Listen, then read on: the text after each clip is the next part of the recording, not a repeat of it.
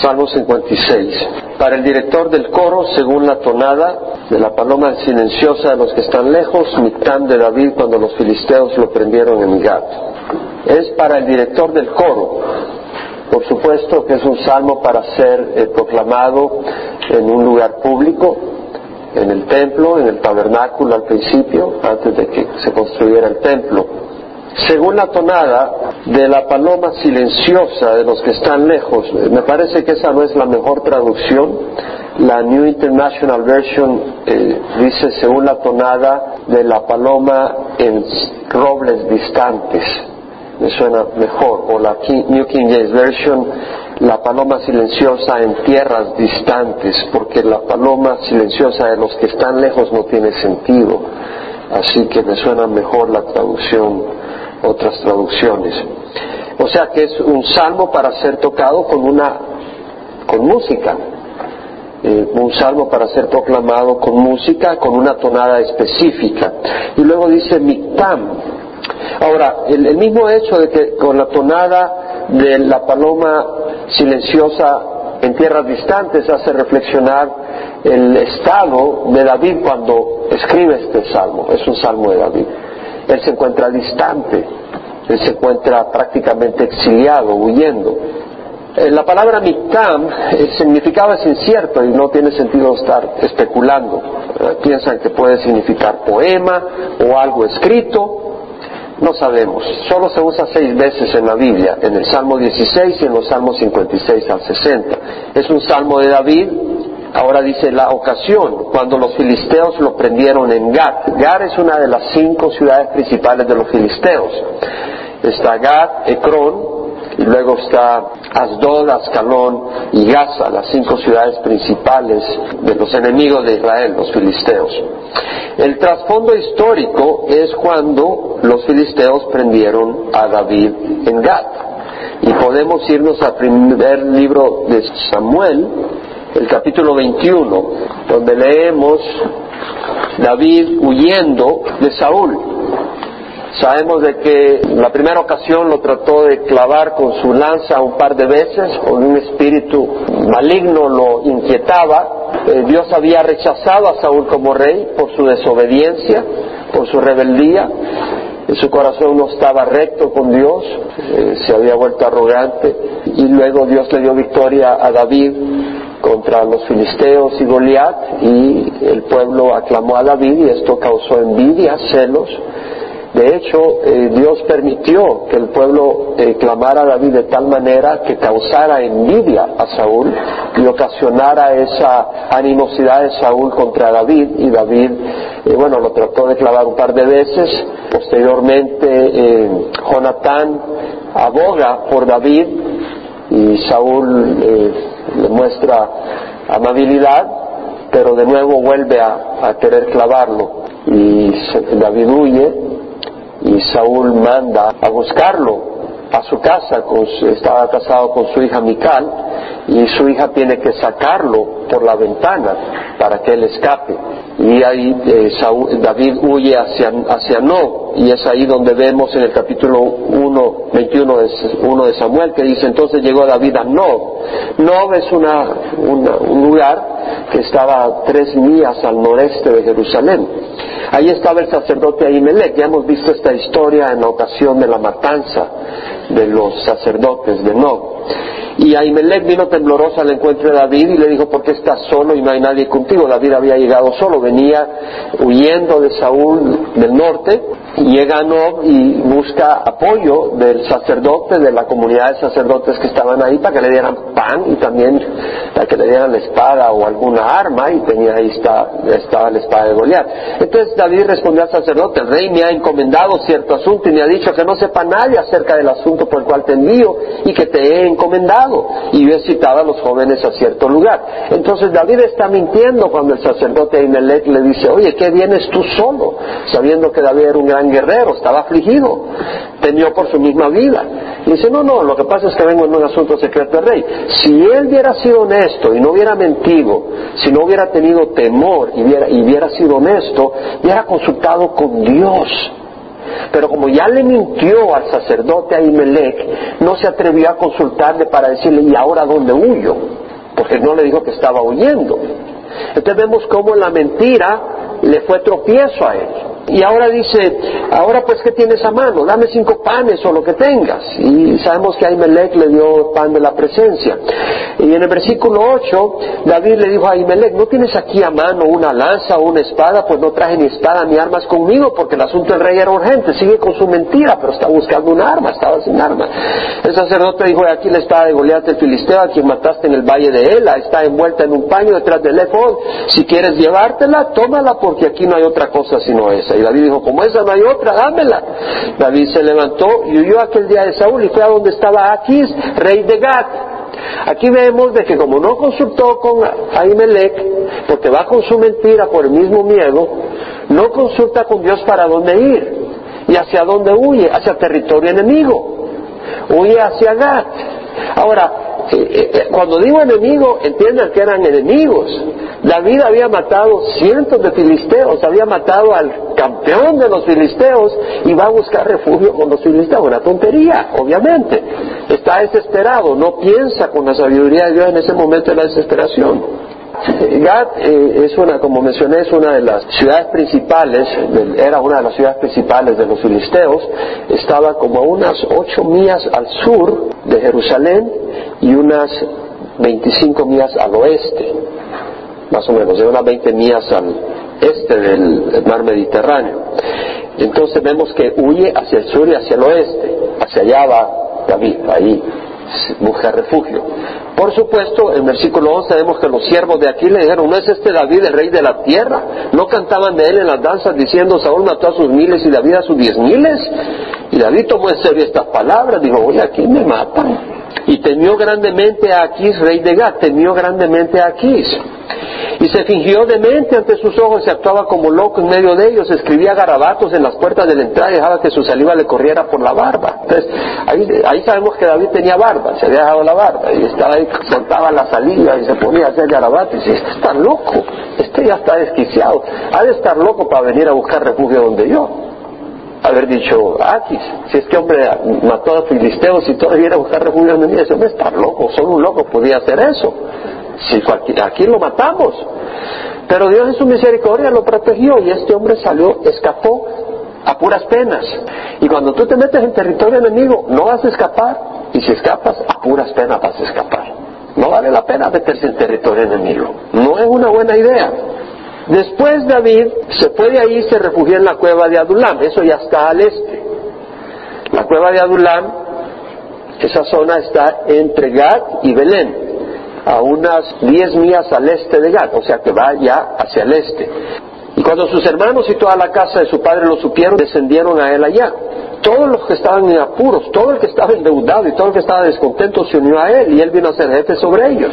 Se armó ya un grupo donde él era jefe y había unos 400 hombres. De ahí se fue David a Mispa de Moab, o sea que de ahí se va a Moab, otro territorio fuera de, de Israel, que está en la parte este del Mar Muerto, y la región del centro al sur del mar muerto, hacia el este, ahí estaban los moabitas.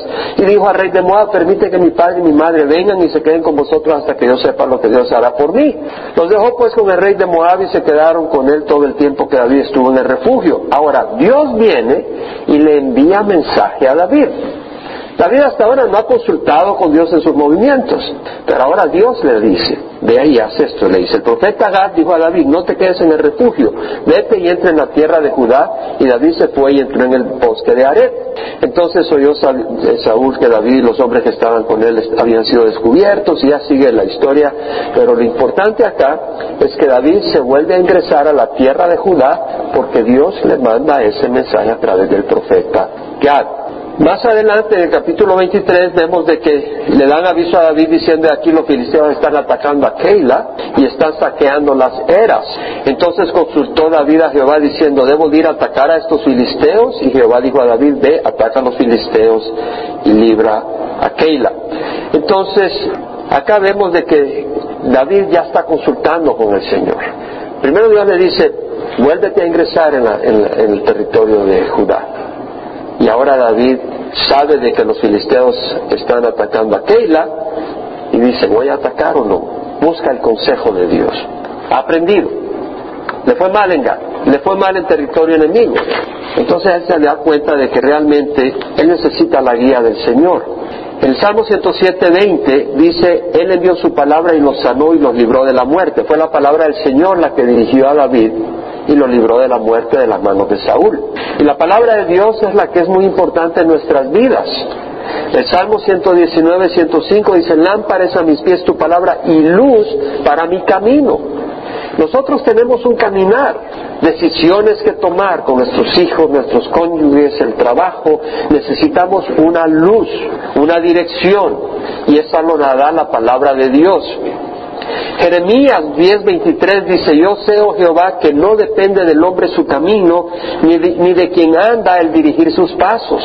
En otras palabras, el camino no depende de nosotros. ¿Quién escogió nacer en donde nacieron? ¿Alguno de ustedes escogió? No. ¿Quién escogió tener el color de piel que tiene? Ninguno de ustedes. ¿Quién escogió las situaciones sociales o políticas donde usted creció? Ustedes no fueron. Entendemos de que Dios es el que ha ido estableciendo un camino en nuestras vidas. Y Dios tiene un camino para nuestras vidas de acuerdo a su plan y propósito. Y yo puedo seguir ese camino o puedo insistir en mi, propio, en mi propio mundo. Juan 16, 7 y 13 dice, yo os digo la verdad, dice el Señor, que os conviene que yo me vaya. Pero si no me voy, el consolador no vendrá a vosotros, el consolador, el paracletos, que quiere decir el que viene a la par de uno para asistirle, para apoyarlo, para animarle, para interceder por uno. Entonces el Señor dice, es necesario que me vaya para poder enviarles el ayudador, el consolador. Y si me voy, os lo enviaré. Y cuando Él, el Espíritu de verdad, venga, os guiará a toda la verdad. Entonces, en nuestra vida tenemos necesidad de una guía que nos guíe a las decisiones verdaderas. La verdad es más que si sí o no, si es blanco o es negro. La verdad es aquello que es lo que conviene, lo que es real, lo que no es falso. ¿Es, conveniente ir hacia allá? ¿Es conveniente tomar este cónyuge? ¿Es aceptable poner a estos hijos de esta manera, educarlos de esta manera? ¿Cómo debo responder? Ese es el camino, esas decisiones van trazando el camino de nuestra vida. Y para esas decisiones tenemos la guía del Espíritu Santo y su palabra. Tenemos la palabra de Dios y tenemos la guía del Espíritu Santo, porque para entender la palabra de Dios necesitamos el Espíritu Santo. Pero hay cosas que no están específicamente determinadas y delineadas en la palabra de Dios, pero la palabra de Dios nos habla de las actitudes que agradan a Dios y los propósitos que debemos de tener. Y el Espíritu Santo nos refresca y nos hace ver si realmente las actitudes o los propósitos o las acciones o las motivaciones no son las que le agradan a Dios y el Espíritu Santo, por eso tenemos al Espíritu Santo. El mismo Pablo dice en 1 Corintios 6, 19, 20, ¿no sabéis que vuestro cuerpo es templo del Espíritu Santo, el cual tenéis de Dios, y que no sois vuestro? ¿No sabéis que vuestro cuerpo es templo del Espíritu Santo que está en vosotros, el cual tenéis de Dios, y que no sois vuestro, por precio habéis sido comprados? Por tanto, glorificad a Dios en vuestros cuerpos y en vuestros espíritus, los cuales son de Dios. Entonces vemos el trasfondo de la situación en la cual David escribe este salmo. Es una situación donde él está huyendo y él es inocente. Y dice, ten piedad de mí, oh Dios, porque el hombre me ha pisoteado, me oprime combatiéndome todo el día, mis enemigos me han pisoteado todo el día, porque muchos son los que con soberbia pelean contra mí. Vemos el clamor de David, ten piedad de mí. La palabra en el hebreo, el Hanán, quiere decir mostrar favor, gracia, inclinarse favorablemente a alguien que está necesitado para darle una mano, para levantarlo, para asistirle, mostrarle una compasión que va acompañada no solo con el sentir lástima, sino con el deseo de ayudarle a esa persona. Entonces él dice, ten piedad de mí, es decir, sé movido en tu corazón a mi condición y dame una mano en esta crisis, dice. Es lo que está diciendo David. Ten piedad de mí, oh Dios, porque el hombre me ha pisoteado. Es interesante que habla y usa la palabra el hombre, que es el enosh, y la palabra acá es hombre, no dice eh, me ha estado persiguiendo Saúl, no dice eh, el ejército de Israel bajo la dirección de Saúl me están persiguiendo como una rata y ando de un lugar al otro. Sí, había ocurrido esto cuando estaba en Gad, pero no creo que se está quejando de los filisteos. Era de esperarse que los filisteos le dijeran, estás loco, ni siquiera quisieron matarlo los filisteos en ese momento, él pudo huir. Lo habían agarrado y lo soltaron. Pero Saúl no lo hubiera soltado, lo hubiera matado. Él está quejándose de la crisis que anda huyendo de lugar en lugar y se fue a, tratar de refugiar con los filisteos y le fue mal y anda de lugar en lugar. Entonces vemos acá que dice, ten piedad de mí porque el hombre me ha pisoteado. Y esa palabra hombre, Enosh, puede referirse a un ser mortal, a un ser humano o a la humanidad. El ser humano me ha pisoteado. Y la palabra pisotear acá es el chaf, que quiere decir respirar fuertemente, jadear, bufar.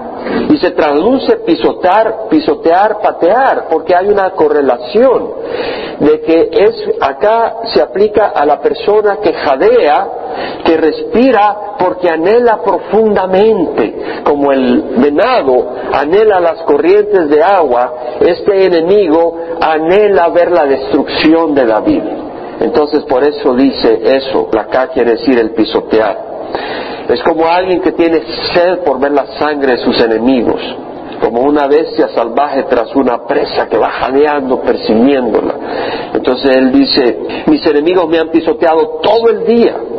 Ahora interesante porque dice, el hombre me ha pisoteado y se aplica a Jesucristo perfectamente, porque es el ser humano el que realmente pisoteó a nuestro Señor Jesucristo y lo sigue haciendo. ¿No dice el Señor Jesucristo a través de Pablo? En verdad os digo que todos los que quieran vivir piadosamente en Cristo Jesús serán perseguidos. ¿A quién están persiguiendo? A Jesús. Cuando Pablo iba persiguiendo a los cristianos, iba hacia Damasco, el Señor le dijo, Pablo, ¿por qué me persigues? Estaban persiguiendo a Jesús. Y cuando tú vas a caminar en la rectitud de Dios y vas a buscar la voluntad de Dios y vas a dejar las tradiciones que van en contra de Dios, las que están buenas las, observas, pero las que están en contra de Dios las abandonas, empieza a haber problema y empieza a haber un acoso como la hubo contra Jesús. No se quejaban los sacerdotes y los fariseos que no observaban las tradiciones de los ancianos y persiguieron a Jesús hasta que lo llevaron a la cruz.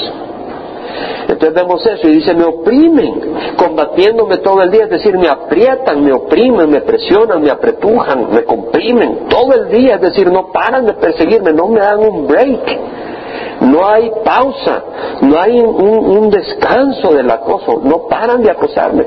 Y así es Satanás, Satanás no va a parar de acosarte, los demonios no van a parar de acosarte.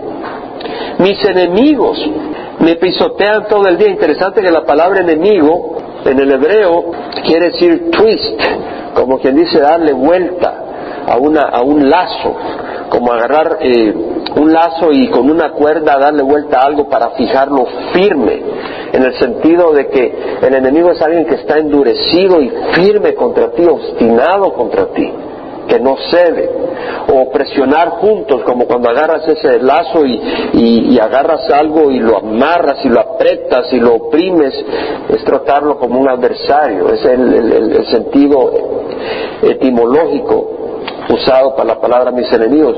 Mis enemigos me han pisoteado todo el día. Muchos son los que con soberbia pelean contra mí. O sea, eh, David está en la mera lucha y la palabra pelear aquí es devorar, comer, como cuando alguien dice yo voy a devorar a mis enemigos. Muchos son los que me quieren devorar. Mira la situación de David, hay una intensidad del acoso sin tregua, sin interrupción. David es inocente. Ahora, en el versículo 3 y 4 dice, el día en que temo yo en ti confío, en Dios cuya palabra alabo, en Dios he confiado, no temeré. ¿Qué puede hacerme el hombre? Es decir, él expresa su condición y él pide ayuda al Señor. Dice, ayúdame, libérame de esta persecución. Pero luego dice, eh, el día en que temo, que es ese tiempo, yo en ti confío. Es decir, está diciendo, voy a confiar en ti. En Dios cuya palabra alabo, en ti he confiado, no temeré. ¿Qué puede hacerme el hombre? Entonces vemos de que dice, el día en que temo yo en ti confío. A todos nos llega el día de problemas. A todos nos llega el día de un terror y de una incertidumbre, de un acoso sin salida. A todos nos llega ese día. donde no hay salida. A todos nos llega. Si no te ha llegado, te va a llegar. Y no solo una vez. Te llegan días donde no sabes para dónde salir, donde no hay salida, el túnel está oscuro, no se ve salida. Entonces él dice, en ti confío, en Dios cuya palabra alabo, es decir, él dice, yo voy a confiar en la palabra de Dios, en sus promesas, en la verdad de Dios. En Dios en cuya palabra alabo, en Dios he confiado, no temeré, ¿qué puede hacerme el hombre? Es decir, David dice, el hombre si me quiere hacer algo tiene que pasar primero por Dios. Aún Job, vemos cómo sufrió Job, pero Satanás no lo pudo tocar hasta que Dios le dijera, puedes hacer, y hasta ahí puede llegar. Entonces dice, ¿qué puede hacerme el hombre? Ahora, el Señor Jesucristo dijo de que nos pueden hacer varias cosas. Ahora Él lo va a permitir, porque si Él no lo permite, no lo hace. Pero el Señor dijo, no temáis a los que matan el cuerpo, pero no pueden matar el alma. No temáis a los que matan el cuerpo, pero no pueden matar el alma. Vayas a, Mateo 10, 28 al 31, por favor. Porque es importante no ponerle un valor hasta dónde puede llegar el Señor. Porque entonces ya no es Señor, ¿verdad? Mateo 10, 28 al 31. Dice, no temáis a los que matan el cuerpo, pero no pueden matar el alma. Más bien temed a aquel que puede hacer perecer tanto el alma como el cuerpo en el infierno. ¿Quién puede hacer perecer el cuerpo y el alma en el infierno? Solo Dios. Y luego dice, ¿no se venden dos pajarillos por un cuarto? Un cuarto era un dieciséisavo de denario. El denario era el salario de un obrero en un día. Si trabajas ocho horas, entonces un dieciséisavo era media hora de trabajo. Entonces, no se venden dos pajarillos por media hora de trabajo, por cuatro horas, o sea, cada pajarillo valía dos dólares. Dice, no se venden dos pajarillos por un cuarto, y sin embargo ni uno de ellos caerá a tierra sin permitirlo vuestro Padre. Dice, ni un pajarillo puede caer en la tierra. Ese es el control que Dios tiene sobre el universo. Y hasta los cabellos de vuestra cabeza están todos contados. Así que no temáis, vosotros valéis más que muchos pajarillos. Por tanto, todo el que me confiese delante de los hombres, yo le confesaré delante de mi Padre que está en los cielos. Pero el que me niegue delante de los hombres, yo le negaré delante de mi Padre que está en los cielos. Lo que está diciendo el Señor es, lo aplica eso al caminar con el Señor y las reacciones negativas que vas a tener, no por tu necedad, pero por querer caminar con el Señor, si realmente esa es la razón. Y si quieres caminar con el Señor vas a tener un problema, vas a tener conflictos y problemas. El enemigo te va a atacar de distintas maneras. Y aquí David está siendo atacado. Aquí David está siendo perseguido. ¿Por qué? Porque Dios lo había escogido. Porque era un hombre que amaba a Dios. Era un hombre que había puesto a Dios número uno. Y por haber escogido a Dios, Satanás lo empieza a atacar. Y a ti te puede atacar de muchas maneras, tal vez no a través de una persona, pero a través de circunstancias. Cae un rayo y se te quemó la casa. O pasó un carro y se salió del carril y te aplastó. O pasó cosas así. O te tocan a un ser querido. El enemigo puede tratar de distintas maneras para pararte, para que no confieses al Señor, para que te hagas para atrás. Siguiendo con el Salmo 56, dice en el versículo 5 y 6, habla, más del ataque del enemigo, dice, todo el día pervierten mis palabras, todos, tus todos sus pensamientos contra mí son para mal, es decir, todo el día vemos la insistencia y que no hay tregua, todo el día pervierten mis palabras, es decir, obviamente que decía Saúl que este hombre era malvado, que David era un hombre que quería esto y lo otro, pervertían todos sus pensamientos contra mí son para mal. Atacan, se esconden. Ven, ven que es, el enemigo es sigiloso. El enemigo ataca, pero luego se esconde, secretivo, debajo de agua, cuando no lo ven, en la oscuridad, como esperando para quitarme la vida. El enemigo no ataca para desanimarte, ataca para destruirte. Más vale que lo sepas. Si tú no te das cuenta de eso, yo estoy convencido que Satanás y los demonios no atacan para sacarnos fuera de comisión, atacan para destruirnos totalmente. No es darte un golpe bajo y dejarte ahí un poquito. Satanás y sus huestes y sus camaradas quieren destruirte totalmente, destruirte espiritualmente, destruirte emocionalmente. Ahora, en el versículo 7 dice, por causa de la iniquidad arrójalos, en tu ira humilla a los pueblos, oh Dios. La New King James Version dice, shall they escape by iniquity? O sea, escaparán por su iniquidad. En tu enojo lanza a los pueblos, oh Dios. In anger cast down the peoples, oh God. en tu enojo, lánzalos, deséchalos, arrójalos, oh Dios. O sea que hay un, deseo de justicia. Y bueno, ese deseo de justicia se va a cumplir cuando venga el Señor Jesucristo. Porque eh, el mundo está antagonista con el Señor. Y no quiere saber del Señor Jesús realmente. O pueden saber de un Jesús ecuménico que tolera las otras religiones y que no es el único camino, la verdad y la vida. Ese Jesús sí lo aceptan. Ese Jesús que tú lo puedes adorar a tu manera, ese sí lo aceptan. Pero el Jesús de la Biblia no lo aceptan, lo rechazan. Entonces eh, vemos acá, las naciones, los pueblos van a ser arrojados, no van a estar en esta tierra cuando venga Jesús los lanza fuera a todos aquellos enemigos de él. Ahora, versículo 8, tú has tomado en cuenta mi vida errante, pon mis lágrimas en tu redoma, ¿acaso no están en tu libro? Interesante, tú has tomado en cuenta mi vida errante. Él se da cuenta que Dios no está ajeno a su dolor. Dios sabe la angustia que está pasando David. Él está oyendo, si Dios no lo hubiera escogido como rey, no hubiera tenido que huir. Pero Dios tenía un llamado para él y el enemigo se opone a ese llamado. Tú has tomado en cuenta mi vida errante. La New King James Version dice, You number my wanderings. Tú numeras mis, mis divagaciones, mis caminos sin, sin dirección, porque ando huyendo. Tú te das cuenta cada una de esas huidas, dice. La palabra eh, mi vida errante es no, que es huida, exilio como cuando Caín huyó a la tierra de Nod, a la tierra del exilio. Vemos a este siervo de Dios huyendo. Y en cierta manera Abraham anduvo errante, porque en Hebreos 11, 8 al 10 dice, por la fe, Abraham al ser llamado obedeció saliendo para un lugar que había de recibir como herencia y salió sin saber a dónde iba. Y realmente cuando recibes al Señor ya no sabes a dónde vas, porque estás esperando la voluntad del Señor. Ya no eres tú el que está en el control, sino que es el Señor. Y cuando recibes al Señor, honestamente, si mi comandante, mi general me dice, ¿te vas a Guatemala? Me voy a Guatemala. No doy vuelta. Si el comandante me dice, general, ¿te vas a Rusia? Me voy a Rusia. Tú no puedes decir a dónde vas a morir, a dónde te vas a jubilar, a donde Dios te mande. ¿Qué vas a hacer en un mes o en seis meses? A donde Dios me mande. Estamos caminando en la luz que tenemos hoy. No nos vamos a preocupar por dentro de cinco años. ¿Me, explico? Pero el Señor te puede guiar a tomar decisiones. Cuando el Señor me llevó a Georgia, yo no conocía al Señor todavía. Y lo recibí en Georgia. Pero eso fue en el 84. Ya en el 86, camino para Carolina del Sur. Yo no sabía para dónde íbamos a ir, solo fuimos a Carolina del Sur a estudiar en la escuela bíblica. Y de ahí camino para Centroamérica. Yo no sabía que ese iba a ser mi camino. Fuimos para Centroamérica. Y de ahí camino para Atlanta, Georgia.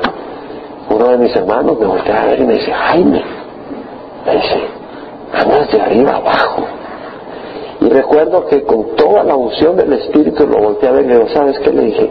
Mi caminar parece un caminar de una rata sin dirección, pero Dios dirige mis pasos, le dije y de Atlanta vinimos a California. Una vida errante, pero no es cerrada, es dirigida por el Señor. Es mucho mejor que una vida no errante, pero errada, que no es dirigida por el Señor. Hay una gran diferencia. Entonces vemos acá en el versículo 8 que dice, pon mis lágrimas en tu redoma, ¿acaso no están en tu libro? Put my tears in your bottle. La New King James. Pon mis lágrimas en tu botella. Están en tu libro. El Señor toma cuenta de esas lágrimas, de esas angustias en tu caminar. En 1 Pedro 4, 15 al 16 dice que de ninguna manera sufra alguno de vosotros como homicida, o ladrón, o malhechor, o por, o por entrometido, pero si alguno sufre como cristiano, que no se avergüence, sino que como tal glorifique a Dios. Si vas a sufrir como cristiano, no te avergüences, glorifica a Dios. Ya el versículo 9 dice, entonces mis enemigos retrocederán en el día en que yo te invoque. Esto sé que Dios está a favor mío. Como dice la New King James Version, When I cry out to you, then my enemies will turn back. This I know because God is for me. Es decir, cuando yo me lamente, cuando yo clame, entonces mis enemigos se van a ir de espalda. Esto sé yo, que Dios está por mí. Y no lo dice Romanos 8, 31, si Dios está por nosotros, ¿quién por contra nosotros? El que no eximió ni a su propio Hijo, sino que lo entregó por todos nosotros, ¿cómo no nos considera junto con Él todas las cosas? Y luego dice el versículo 10, en Dios cuya palabra alabo, en Jehová cuya palabra honro, en Dios he confiado, no temeré que pueda hacerme el hombre, vuelve a decirlo. Ahora, acá la traducción de la New Americas, de la Biblia las Américas pone en Dios cuya palabra alabo y luego pone en Jehová cuya palabra honro, pero es la misma palabra, el halal. Realmente debería ser en Dios en cuya palabra alabo, en el Jehová cuya palabra alabo. Vuelve a usar la misma palabra idéntica el texto pero ellos para no poner la misma palabra usan otra equivalente. Pero la palabra es halal, el alabar. Y esa palabra eh, es un verbo que quiere decir eh, brillar como un, o, ser un sonido claro, enunciar un sonido claro, como cuando las mujeres en Etiopía, por ejemplo, eh, gritan de regocijo en, demostraciones públicas de alegría y de gozo, emiten una palabra, un sonido claro y distinguible que se entiende que es de gozo y de alegría. Eh, significa gloriarse externamente, sentirse orgulloso y cantar los méritos de alguien, alabar y celebrar a alguien por sus méritos. Entonces acá está diciendo en Dios, cuya palabra alabo, es decir, él está diciendo David, yo me, me emociono, me siento orgulloso de la palabra de Dios, yo me regocijo de la palabra de Dios.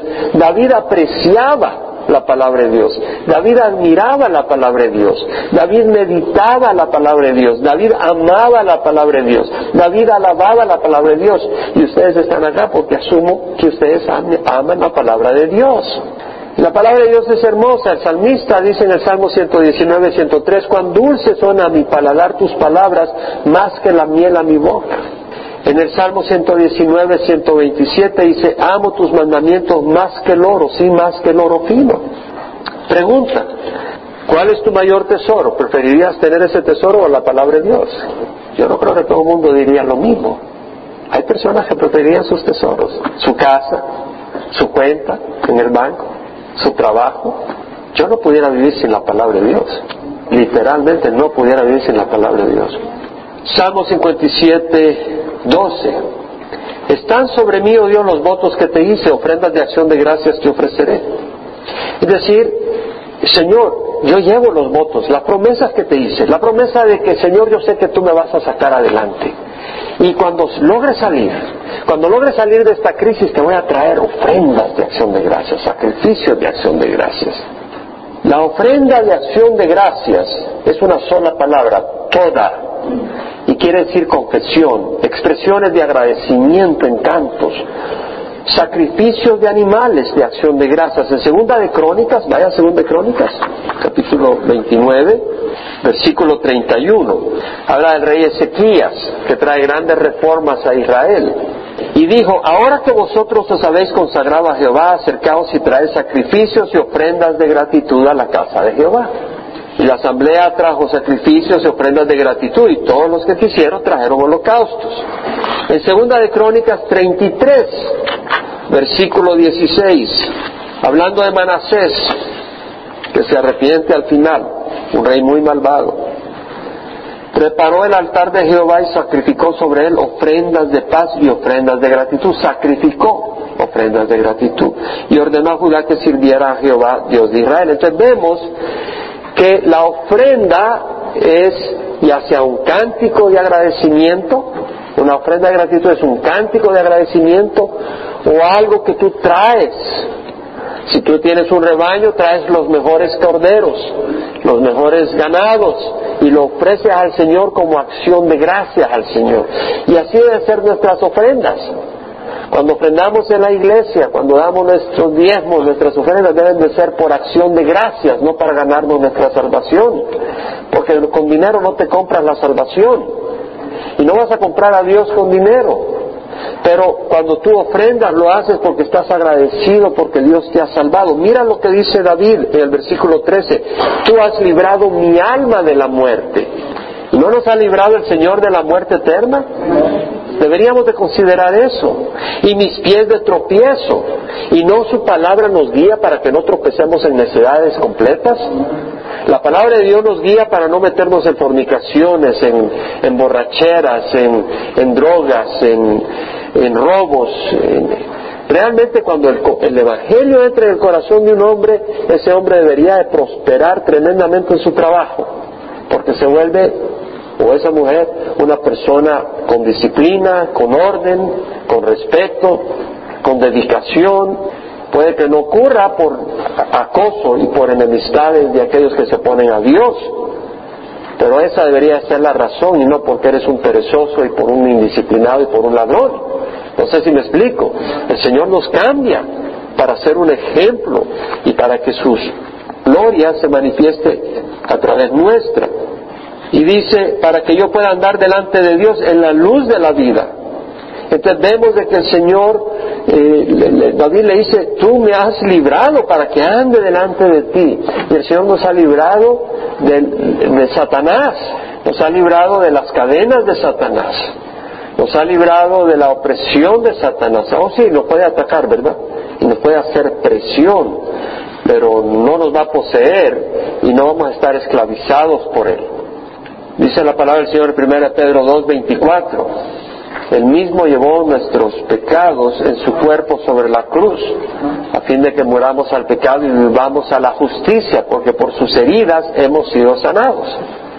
Entonces el Señor nos libra, nos libra de nuestros pecados, porque Él nos perdona, pero también nos sana para que no caminemos en pecado. No quiere decir que no tenemos las tendencias pecadoras, el Señor nos libera de esas tendencias para que no seamos eh, esclavos. En Colosenses 3:15 dice Pablo que la paz de Cristo reina en vuestros corazones, a las cuales en verdad fuiste llamados en un solo cuerpo, y sed agradecidos. Muy importante ser agradecidos con el Señor. Muchas veces yo creo que es muy difícil vivir con alguien que constantemente anda murmurando y quejándose. Pobre Moisés, porque el pueblo se pasaba quejando y murmurando.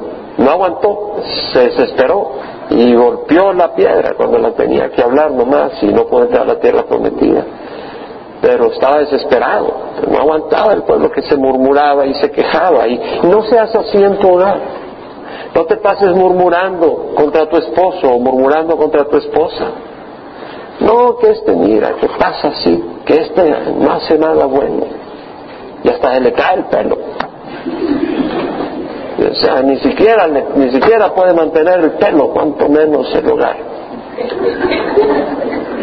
Y otros, no, porque esta mujer, mira, esta mujer cuando la conocí aquí, allá y ahora ni me volteé a ver, mejor prefiero ver las novelas. Entonces, eh, ¿y me trajiste comida china? Yo quiero comida de Hungría. O no, yo prefiero comida japonesa. ¿Qué me pasa trayendo comida china? Ya le llevas comida japonesa. No, pero eso fue la vez pasada. Que no tienes creatividad. Traen algunas hamburguesas de vez en cuando. Y entonces se quejan constantemente. O los hijos, ¿verdad? Otra vez el mismo guisado. Y ya. Este, no podemos ser así. Hay un artículo que me llamó tremendamente la atención, porque vemos cómo David sufre, ¿verdad? Vemos cómo, David ha sufrido. Pero me llamó mucho la atención, una, a veces leo en mis meditaciones, eh, no en mi meditación personal leo la Biblia nomás, pero ocasionalmente leo algunos libros, no he tenido el tiempo, ya no me voy a quejar. Dios tenga misericordia de mí. Pero Oswald Chamber, en su libro My Utmost for His Highest, lo más sublime que puedo dar para mi grandeza, mi Dios grandioso, hay una meditación que pone el hábito de gozar la adversidad. Me llamó la atención. El hábito de gozar la adversidad. Gozar adversidad. Me, oh, me pareció excelente me pareció que es una de las cosas mejores que ha escrito este hombre, tremendo. Yo creo que si nosotros lo podemos interiorizar y tomarlo, porque es muy bíblico lo que dice, yo creo que nuestras vidas serían transformadas. Yo le pido al Señor que nos ayude a no solo tener conocimiento intelectual, que nos ayude a ser transformados. No solo decir yo conozco la Biblia, de A a la Z intelectualmente, pero que nuestras vidas vayan cambiando. Me pregunto, ¿te ha hablado Dios en algunas áreas donde tienes que cambiar esta semana? Si no, pobre de ti. A mí me ha hablado de áreas que necesito cambiar. Una de ellas que ya me dejé de quejar que no tengo tiempo. Porque llevo como tres semanas diciendo, Señor, no me alcanza el tiempo para nada y paso diciendo. Ya el Señor me dijo, ya deja de quejarte. Así que Dios me dijo no quejarme más. Pero tenemos que dejar, cambiar, hermanos. Menciona 2 Corintios 4:10, para que también la vida de Jesús se manifieste en nuestro cuerpo. Y dice lo siguiente, tenemos que desarrollar hábitos piadosos para expresar lo que la gracia de Dios ha hecho en nosotros. No ha oído todo. No es simplemente un asunto de ser salvado del infierno. Por esto esta es mi traducción, porque es en inglés lo que le escribo. Mas de ser salvado para que también la vida de Jesús se manifieste en nuestro cuerpo. Y es la adversidad la que nos permite exhibir su vida en nuestro cuerpo mortal. Es decir, ¿cómo vas a ver a Jesús a menos que te pongan en el fuego y Jesús se manifieste a través tuya? La única manera, porque Jesús no la ve en una estampilla. Que para ver a Jesús tienes que tener un cristiano que lo mete en el fuego o en alguna circunstancia y ves el carácter de Cristo. Dice, wow, ¿Está mi vida exhibiendo la esencia de la dulzura del Hijo de Dios o simplemente la irritabilidad de mi yo que tengo aparte de él? Estoy irritado porque no tengo tiempo. Estoy irritado por esta razón. Estoy irritado por lo otro. No estás permitiendo que Dios exhiba su poder a través tuyo, dice. La única cosa que me habilitará para gozar adversidad es un sentido agudo de anhelar que la vida del Hijo de Dios se haga evidente en mí. Si ese es el deseo de nosotros, que Dios se manifieste en nosotros y no nuestra comodidad, si ese es el deseo, no nos va a importar que tan difícil sea algo para nosotros. Yo debo decir, Señor, me deleito en obedecerte en esto. Y cuando lo hagamos instantáneamente el Hijo de Dios se moverá al frente de mi vida y manifestará en mi cuerpo aquello que lo glorifica a Él. No debes debatir. El momento en que obedeces la luz de Dios, su Hijo brilla a través de ti en esa misma adversidad. Pero si te peleas con Dios, si debates con Dios, contristas a su espíritu. Te estás oponiendo a Dios. Él quiere en el fuego mostrar a Jesús. Debes mantener la actitud apropiada para permitir que la vida del Hijo de Dios sea manifestada en ti. Y tú no puedes mantenerte en forma si te vuelcas a la autocomiseración. ¿No te ha pasado que te has volteado la auto? ¿Sabes lo que es autocomiseración? Es como cuando te caíste y te golpeaste. ¡Ay, ay, ¿Qué te pasó? ¡Ay! ¿Y qué te pasó? ¡Ay! Y la siguiente semana, oye, ¿cómo estás? ¡Ay! Ahí. La autocomiseración. Hermanito, ¿y cómo te va? ¡Ay! Yo creo que solo hay excepciones aquí, porque si no todos somos así. Algunos de ustedes no. No, eso es en otra iglesia, aquí nadie se comisera. Ahora dice, una cosa es escoger adversidad por nuestra propia cuenta. Nadie escoge adversidad por su propia cuenta, solo los masoquistas. Pero otra, el entrar en la adversidad a través de las circunstancias orquestadas por la soberanía de Dios. Dios es el que orquesta ciertas circunstancias y te mete en el fuego. Nunca has estado jugando cuando estabas creciendo, yo espero que ahora ya no, que se quieren tirar a la piscina y te agarran y te avientan a la piscina. ¿Nunca te ha pasado eso?